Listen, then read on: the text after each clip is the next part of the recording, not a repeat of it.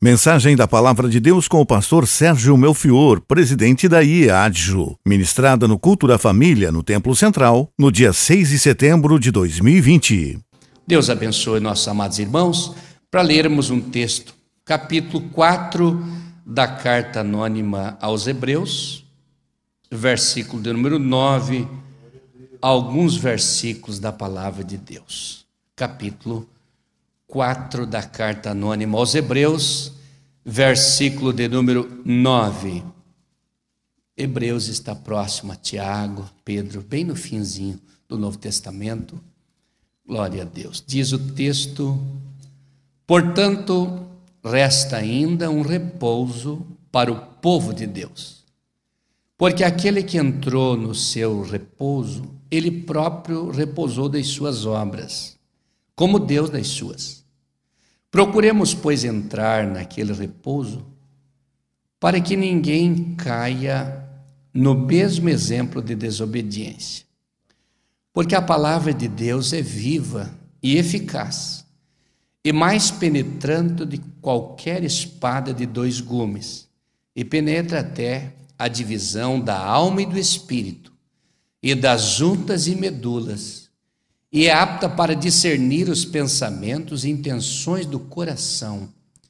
E não há criatura alguma encoberta diante dele. Antes, todas as coisas estão nuas e patentes aos olhos daquele com quem temos de tratar. Amém. Glória a Deus. O escritor aos Hebreus escreveu o seu livro e não deixou a sua biografia para que pudéssemos citar, não deixou a sua história para que pudéssemos comentar, mas deixou as suas escritas, que ficaram caladas nas páginas sagradas e hoje estão cravadas nos nossos corações e na nossa memória, nós que lemos a Bíblia e estudamos a Sua palavra.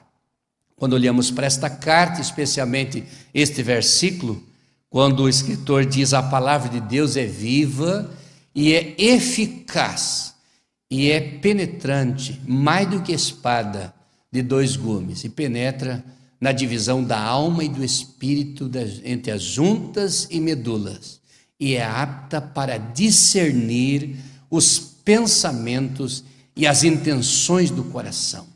Nós podemos pensar nesta noite como a palavra de Deus interfere nos nossos pensamentos e nos nossos sentimentos. Esta palavra entra nos nossos pensamentos, entra nos nossos sentimentos, para produzir um efeito especial. Quando nós olhamos para o texto, nós podemos entender que quando os nossos pensamentos precisam de uma manutenção divina, entra a palavra de Deus para fazer a manutenção nos pensamentos.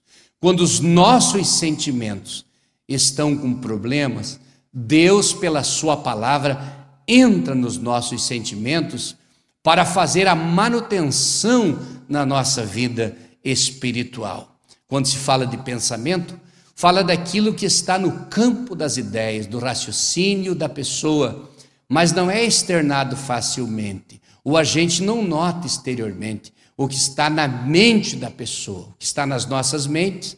Nós podemos pensar bem ou pensar mal, mas se não exteriorizar, não falar, fica com nós e Deus. Mas a palavra de Deus entra nos nossos pensamentos. Mas quando fala de sentimento, é aquilo que nós exteriorizamos. Exteriorizamos nossos sentimentos. E quando nós pensamos ou sentimos de uma forma positiva, nós exteriorizamos coisas boas, porque os nossos pensamentos motivam as nossas ações, os nossos pensamentos motivam as nossas atitudes. E se pensamos bem, as nossas atitudes são boas. E se pensamos mal, as nossas, as nossas atitudes são más. E as nossas ações motivam as nossas ações, as nossas atitudes e influenciam também. Então nós precisamos, pela palavra de Deus, fazermos uma manutenção diária na nossa mente para que pensemos bem e este pensamento influencie nas nossas atitudes, influencie nos nossos sentimentos também para o bem. Glória a Deus. Quando nós olhamos para a palavra de Deus, nós entendemos que nós temos origem numa natureza caída. E se a nossa origem é numa natureza caída, a nossa tendência também é nos unir com mais facilidade com as coisas caídas. É nós termos mais facilidade de estar junto com aquilo que, que é caído. E a tendência do ser humano, como ele vem de uma natureza caída, ele tem tendência de ir para o lado das coisas caídas, aquilo que não é bom. Puxa a gente, porque a gente já tem uma natureza caída. Se o pensamento for trabalhado para o mal, o sentimento exterioriza, nós vamos buscar as coisas caídas, porque é bem mais fácil. Mas é mais fácil também quando nós aderimos às ideias do mal a irmos para o lado do fracasso.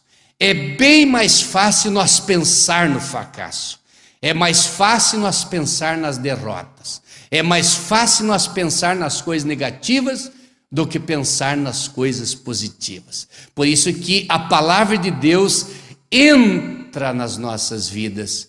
E o sábio escritor disse: a palavra de Deus é viva e eficaz, e é mais penetrante do que espada alguma, de dois gumes, dois fios, e penetra até a divisão da alma e do espírito, das juntas e medulas, e é apta para discernir as intenções do coração.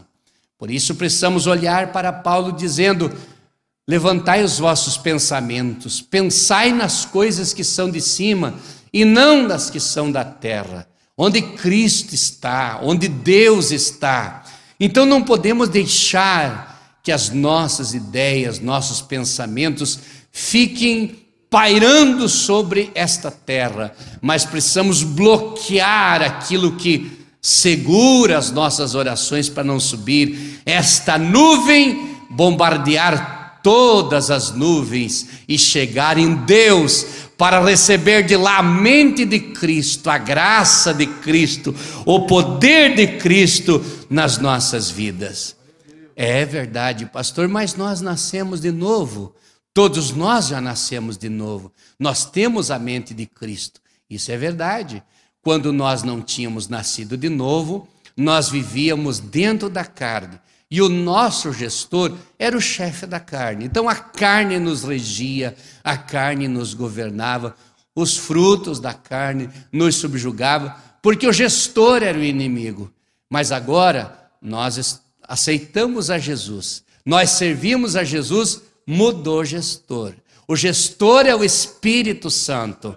Porém, não podemos esquecer que nós saímos da velha vida mas nós não saímos da carne, permanecemos, mudou de gestor, mas moramos na mesma carne, convivemos na mesma carcaça, convivemos no mesmo corpo, e agora o gestor mudou. Pecado não tem mais domínio sobre nós, Satanás não tem mais domínio sobre nós, mas o gestor agora é o Espírito Santo, que vem sobre nós para fortalecer a nossa fé para aumentar a nossa esperança, para aumentar a nossa força, para que nós pensemos com a mente de Cristo e agimos pela graça de Cristo e vencemos pelo poder de Cristo. Glória a Deus.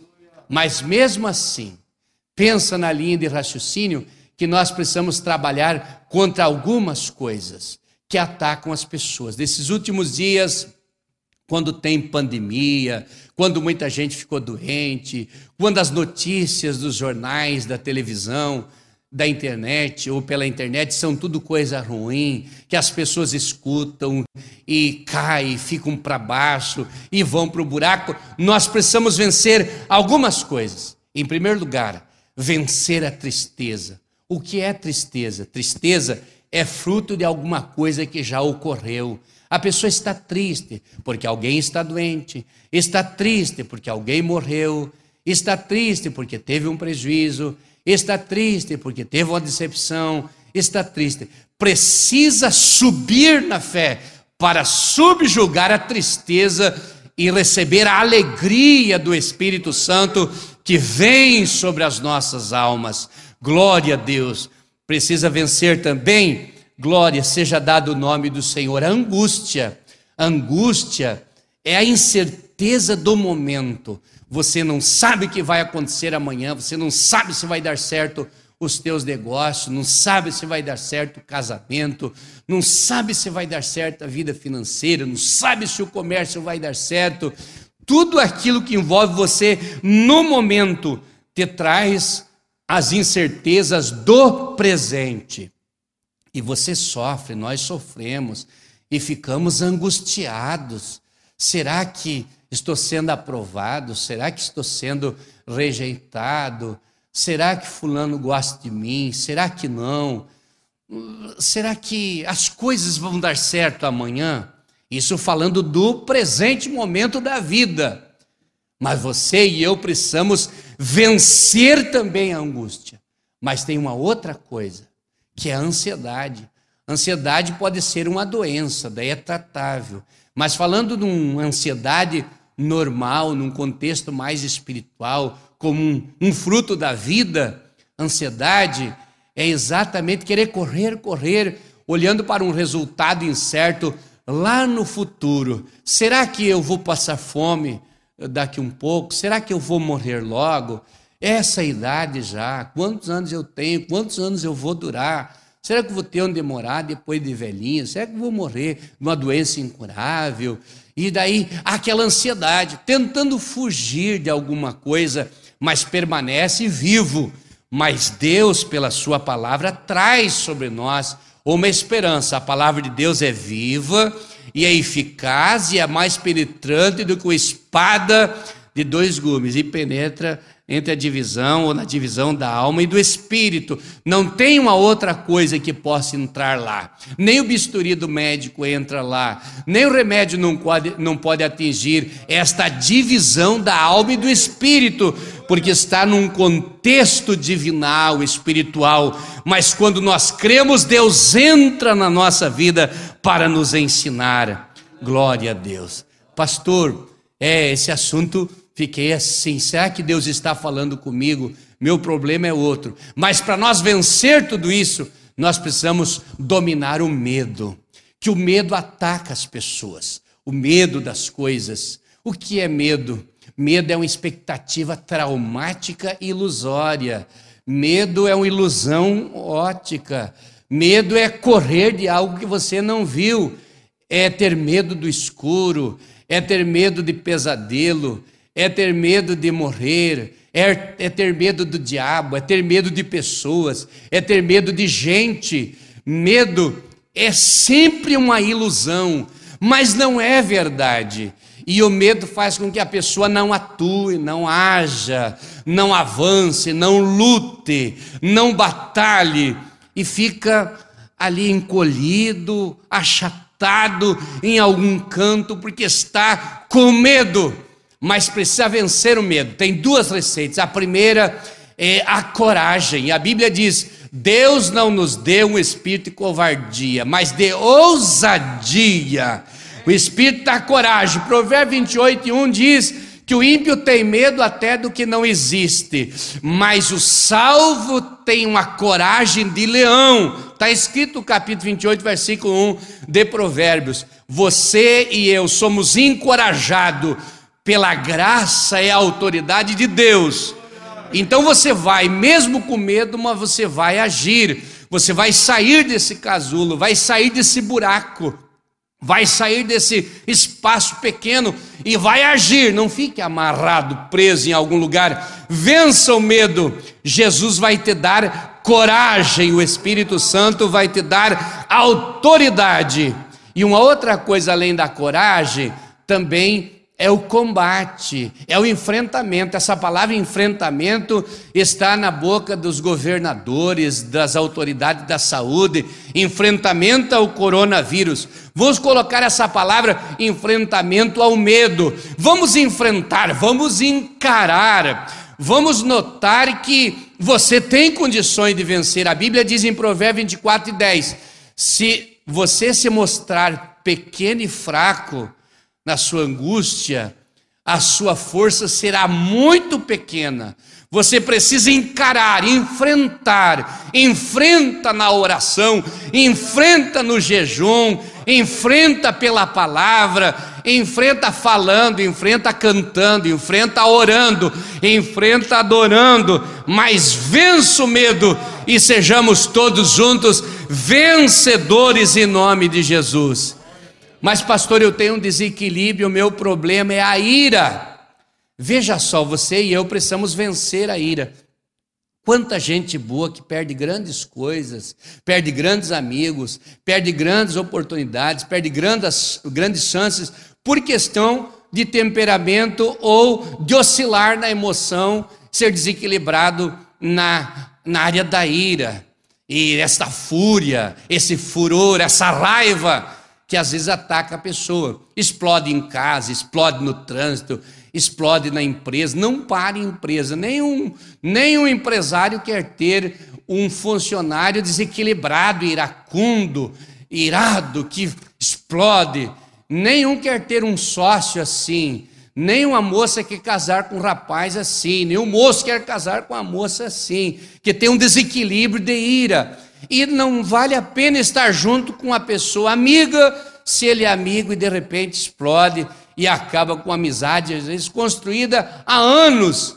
Esse ponto de desequilíbrio, eu achei um homem na Bíblia, e convém nós atentar para a vida dele, que ele não poderia ter cometido esse erro. Pelo menos três coisas ele fez que não poderia ter acontecido. O Moisés, legislador de Israel, foi chamado no capítulo 3 de Êxodo, foi chamado por Deus para ir para o Egito, para desafiar Faraó, para tirar o povo de Israel de lá. Até os seus 40 anos ele tinha um equilíbrio, era manso, foi considerado o homem mais manso da terra, estudou nas faculdades do Egito, foi um grande sábio, um grande cientista, um grande filósofo. Não sei bem o que eles estudavam na época, mas era um estadista e depois um legislador. Esse homem cometeu três coisas por causa da ira. A primeira coisa, foi matar o egípcio e esconder na areia. Você sabe desse texto, toda a igreja sabe que ele viu dois contendendo e ou dois egípcios querendo fazer o mal para um hebreu e ele matou e escondeu na areia.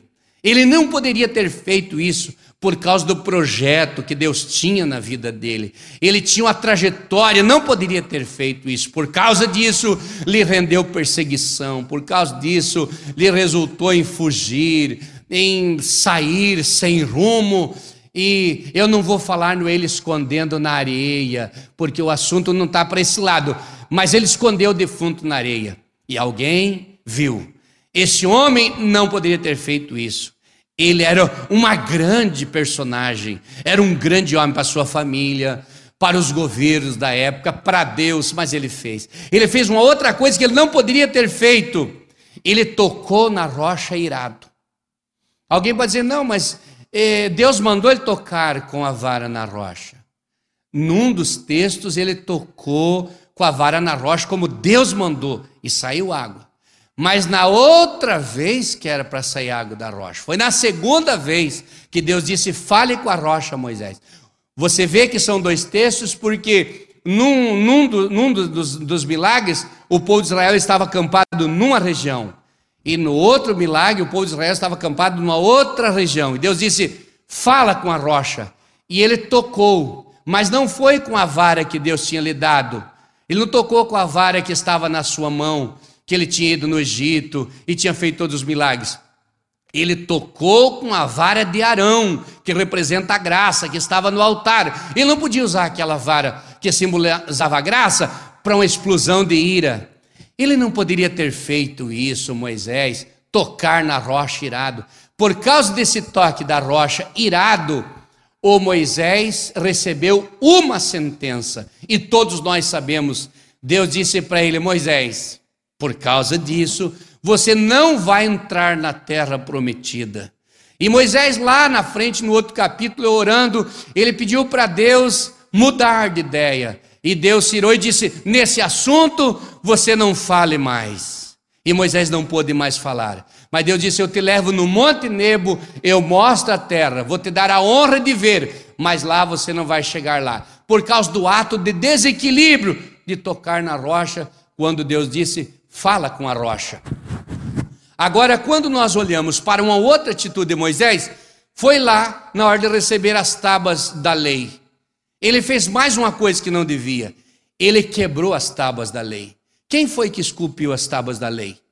Deus escreveu com o seu dedo nas tábuas da lei. E ele desceu, viu o bezerro e o povo adorando e quebrou as tábuas da lei. Ele não poderia ter feito. Essas três coisas Moisés não poderia ter feito. Moisés era um grande líder. Moisés era um grande pai de família. Moisés era um esposo. Moisés era um apacentador. Moisés não podia fazer isso. Sabe o que ele rendeu? Deus disse: Agora você vai esculpir uma pedra. E amanhã tem que apresentar no monte que Deus escreve de novo. Eu vou recuperar. Mas você vai esculpir a pedra. Você imaginou? Deus deu um prazo para ele fazer um trabalho de entalhe, de esculpir a pedra. Isso foi muito duro para Moisés. Foi muito pesado para Moisés ter que trabalhar uma pedra na mesma perfeição que era anterior para que Deus escrevesse mais uma vez. Ele fez isso por quê? Por causa da ira. A ira é um passo do fracasso. Quantos casamentos arrebentados por causa de ira? Quantas amizades desfeitas por causa da ira? Quantos desempregos por causa da ira? Quantas brigas, quantas mortes, quantas loucuras por causa da ira? Tem pessoa que ele tem um, um caminho correto, tranquilo, mas no momento por outro, ele é tomado momentaneamente por uma ira em poucos minutos, faz um estrago grande. Nós precisamos vencer isso. Como vamos vencer? A palavra de Deus é viva e eficaz, e mais penetrante do que a espada, alguma de dois gumes, e penetra até a divisão da alma e do espírito entre as juntas e medulas, e é apta para discernir as intenções do coração, para equilibrar. Deus dá equilíbrio para o homem irado. Deus dá equilíbrio para a mulher irada, para o moço irado. Deus dá equilíbrio. Na região que entra Deus, na região que entra o evangelho, as pessoas mudam de comportamento. Eu conheci uma região onde tinha muitas cruzes na beira das estradas, a par dos salões de baile, próximo dos comércios. E a gente dizia, por que tanta cruz aqui nessa região? Não é cemitério, de quando vem uma cruz. Não, aqui aconteceu muitas mortes, o povo se reunia para as festas e se matava. Lugar de muita gente irado. Mas agora, muitos anos atrás, entrou a Assembleia de Deus aqui e o proprietário daquele bar, daquela bodega, permitiu que fizesse uma igreja ali do lado. E o evangelho foi entrando nessas famílias, entrando nessas famílias, e foi dominando, foi dominando e ganhando essa gente. E essa gente, ao invés de ser irados, se transformaram em pregadores, se transformaram em evangelistas, em pastores, e hoje estão espalhados por esse Brasil e por esse mundo, pregando a palavra de Deus, e aqui não tem mais cruz nenhuma, porque os valentões se deixaram quebrantar por Deus, se deixaram dominar por Deus e venceram a ira, venceram a valentia, venceram o furor. Moisés é um exemplo para nós não seguir dentro dessa área. Nós poderíamos fazer da, falar das razões pelas quais ele fez isso, mas não é o momento. Nós queríamos destacar os erros que ele não fez. Ele não chegou na terra prometida. Não vai conquistar o espaço se não tiver humildade.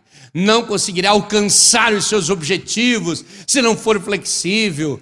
Você precisa entender isso. Talvez alguém precise dessa palavra, não tenho dúvida que sim. Nós precisamos entender isso. Que se nós formos flexíveis, nós conseguiremos o nosso espaço com mais facilidade. Quantas pessoas perderam grandes oportunidades só por causa desses erros da ira, da fúria, da explosão? Você tem medo de pessoa irada, você fica amigo meio com medo, porque sabe que a qualquer momento pode levar uma lambada. Então nós precisamos trabalhar isso pela palavra de Deus. Deus vem com a sua palavra e entra no homem e limpa o homem, glória a Deus, glória a Jesus. Mas nós precisamos também vencer uma outra coisa, que é a dúvida. A dúvida, irmãos, é uma coisa tão triste que às vezes nós não paramos para pensar. Por que, que Pedro afundou? Por causa da dúvida. Homem de pequena fé, por que você duvidou? Ele duvidou porque ele olhou para as ondas, ele olhou para o vendaval e afundou. Ele precisava olhar para Jesus e não ter dúvidas de que quem chamou ele foi Jesus, quem disse para ele caminhar sobre as águas foi Jesus, era uma determinação de Deus, estava eh, embasado na palavra, o seu comportamento. Vai, Pedro. Mas o Pedro teve dúvidas. Jesus disse: Por que duvidastes? Por quê? A dúvida é a incredulidade. Os maiores acidentes drásticos de trânsito é por causa da dúvida. Vai, não vai, vai, não vai, vai, não vai, e tranca o trânsito. E as pessoas definidas, pensando que tem profissionais na pista, acabam colidindo o seu veículo. A dúvida faz as pessoas desequilibrarem a família e ficarem desequilibrados. Como você vai passar uma ideia forte para a família, para as pessoas que você lidera, que estão abaixo de você, até dentro da empresa, se estiver cheio de dúvida, não pode ter dúvida, tenha convicção de que a palavra de Deus vai entrar no coração e vai te dar esta graça, essa autoridade para você tirar as dúvidas. Tem dúvida? Não é curado. Tem dúvida? Não fale línguas estranhas. Quantas pessoas Jesus batizou no Espírito Santo? E quando recebeu as línguas estranhas, duvidou e começou a pensar que era da carne. E não falou mais de línguas estranhas, perdeu a liberdade e acabou murchando na vida espiritual e tem até medo de se alegrar. Se eu me abrir para Deus e me alegrar que vi línguas estranhas, eu penso que é da carne. Dúvida. A dúvida faz coisas terríveis. Não tenha dúvida de que Deus está contigo. Creia em Deus, acredite em Deus. Nós precisamos acreditar que Deus está conosco, sem dúvida nenhuma. Sem dúvida, Jesus cura, sem dúvida, Jesus perdoa, sem dúvida, Jesus conserta, sem dúvida, Jesus abre as portas, sem dúvida, eu e você conquistamos, vamos em frente e vencemos a batalha, porque todas as dúvidas saem. Eu e você temos convicção. O dia que eu aceitei a Jesus como Salvador, Jesus trabalhou na minha vida e eu acreditei nesse Deus. Você está aqui porque você acredita nesse Deus. Agora você não tem que ter dúvidas. Você não, tá, não está tendo vitória por ter dúvida, não está arriscando a fazer. Meu Deus, quantos negócios poderia ter feito, coisas boas. Quantas coisas boas poderia ter conquistado, mas não conseguiu, porque você tem dúvidas. Você precisa acreditar fé em Deus, acredita em Deus. Eu falava essa palavra para um pastor que trabalhou comigo há alguns anos, hoje ele é pastor presidente, e nós dentro do carro, eu dirigindo e ele do meu lado, eu disse: quando me der sono, você dirige. E lá no altura do caminho estava aconselhando ele, e eu olhei para ele e disse: Você precisa acreditar em Deus. E ele começou a sentir uma dor de cabeça. E ele disse: Meu Deus, depois que o pastor falou isso, comecei a raciocinar e pensar. E tudo o que eu penso na minha frente está essa palavra. Você tem que acreditar em Deus. Você precisa acreditar em Deus. Ah, mas eu não consigo acreditar. Acredite que Deus vai curar. Acredite que Deus vai levantar. Acredite que Deus vai trazer o desviado. Que Deus vai levantar o caído. Que Deus vai curar o enfermo. Fui visitar um irmão no hospital, com quase 80 anos. E ele me mostrou os exames e o médico disse para ele: Você se despede da família. O médico sincero, todos eles são assim. Tem um quadro ético que eles pisam sobre ele para manter a verdade, orientação correta com seus pacientes. E ele disse: Pastor, mas a última palavra é de Deus. Eu não tinha nem orado ainda. E se a última palavra é de Deus. E eu orei por aquele homem pálido e voltou a cor no seu rosto. E dentro de poucos dias, eu estou dentro da igreja fazendo alguma coisa, quando sai na porta, está lá em pé na porta aquele homem de terno lá no culto.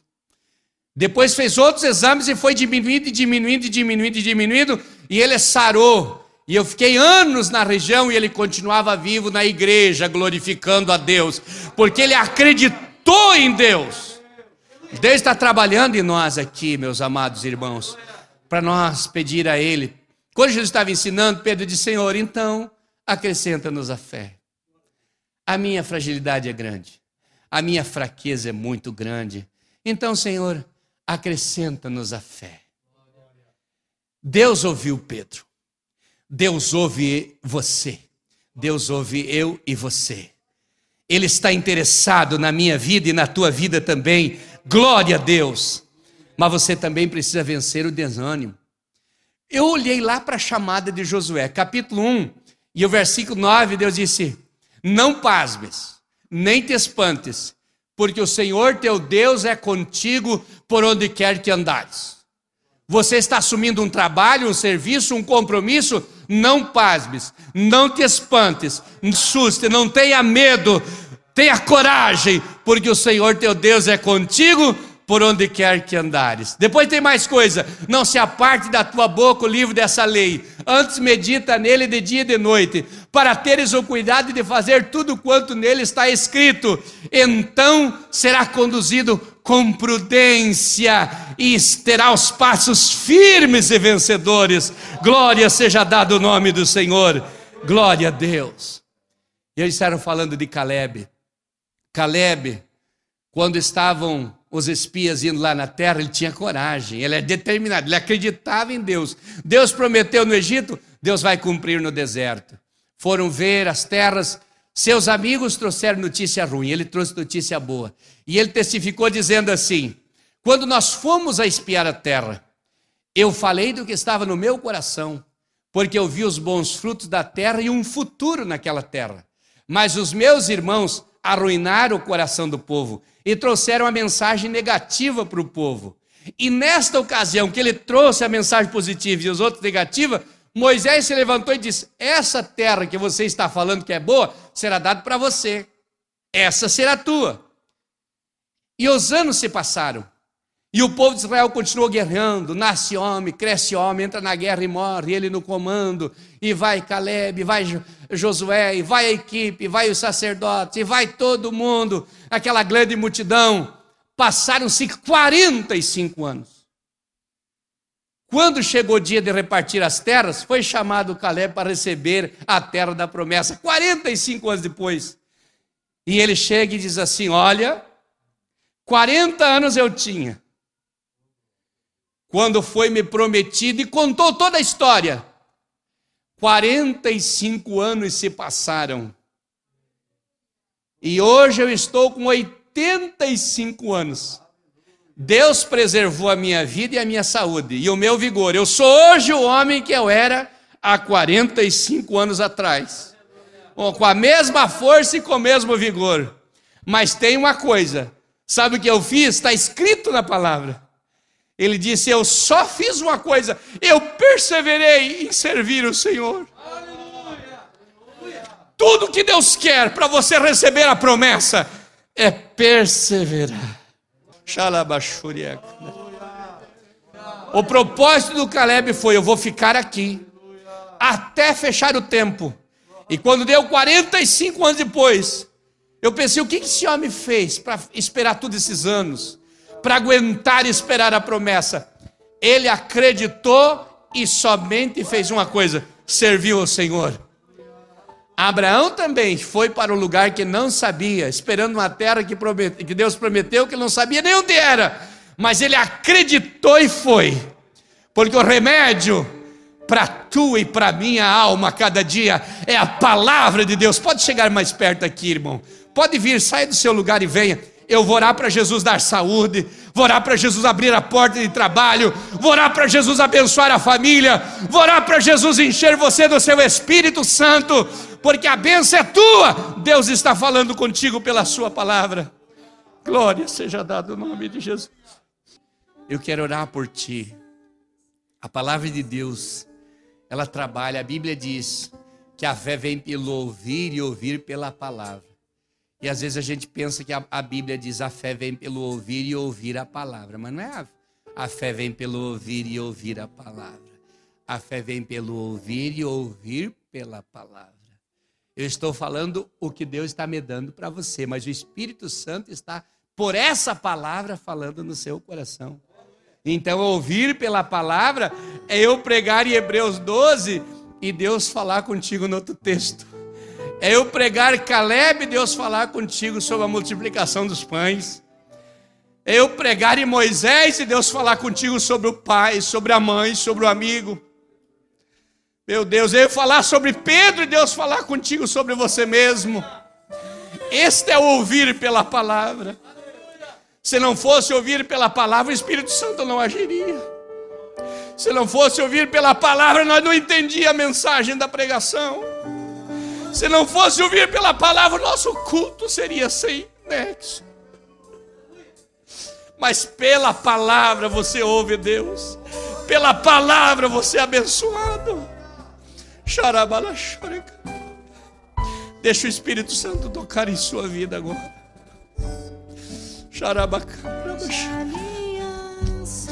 Nós já vamos orar. Pode ir adorando a Deus. Pode ir adorando a Deus. Pode ir adorando a Deus. Aleluia. Acontecerá um milagre na sua vida hoje. Acontecerá algo extraordinário na sua casa hoje. Deus, Deus está trabalhando. Deus está trabalhando.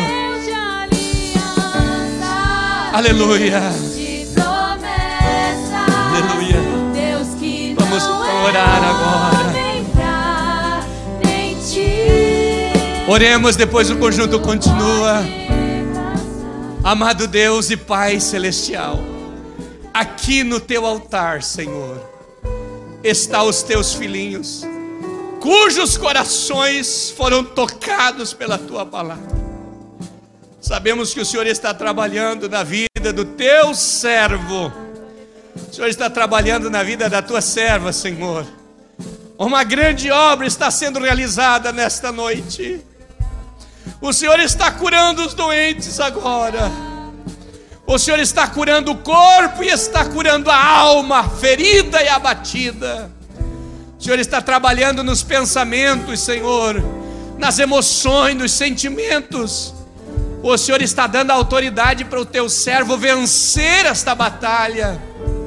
O Senhor está dando autoridade para o teu servo ser um vencedor, a tua serva ser uma vencedora. É o momento da vitória, Senhor. Vem enchê-la do teu Espírito Santo Vem enchê-la da tua graça, Senhor. Tu sabe o que a tua filha, o teu filho pode fazer no teu reino, na tua obra, no teu trabalho, através do Senhor na sua vida. Trabalhe a partir de agora na sua casa. Trabalhe a partir de agora nos seus negócios. Trabalhe a partir de agora na sua mente, no seu coração, para que a obra do Senhor seja completa, realizada. Eu abençoo a tua filha, esta jovem, Senhor, este moço, esta irmã, esse irmão, esta vida que está no altar, esse obreiro do Senhor. Venha tocar, venha renovar a sua fé, venha renovar a sua vida espiritual, venha dar coragem, venha dar ânimo, ousadia do teu Espírito Santo, na autoridade do nome de Jesus Cristo, teu Filho amado. Glória a Deus. Seja abençoado em nome de Jesus.